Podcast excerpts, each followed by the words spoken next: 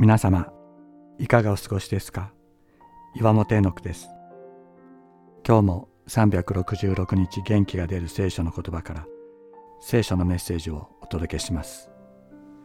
1月8日心の二面性。聖書に登場する人物の中で第2代イスラエル王となったダビデほど光と闇の二面性を強く持った人はいません。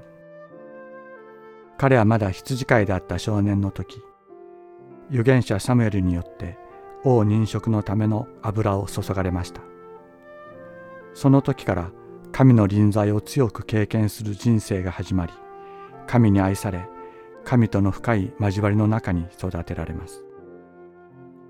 嫉妬するサウル王に命を狙われる逃亡生活の中にあっても低められ癒しめられる自分と共にいて支え守ってくださる神の光に照らされる経験を深めていきます。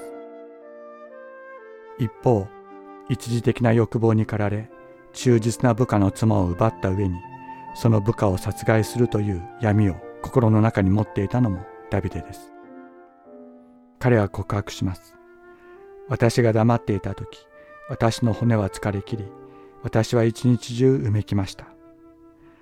私は自分の罪をあなたに知らせ自分の咎を隠しませんでした。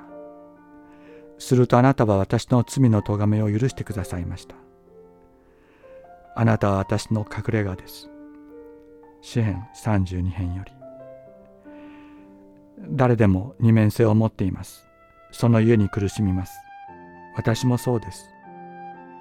しかし神は二面性を持ったままの私たちを愛し招いてくださっている。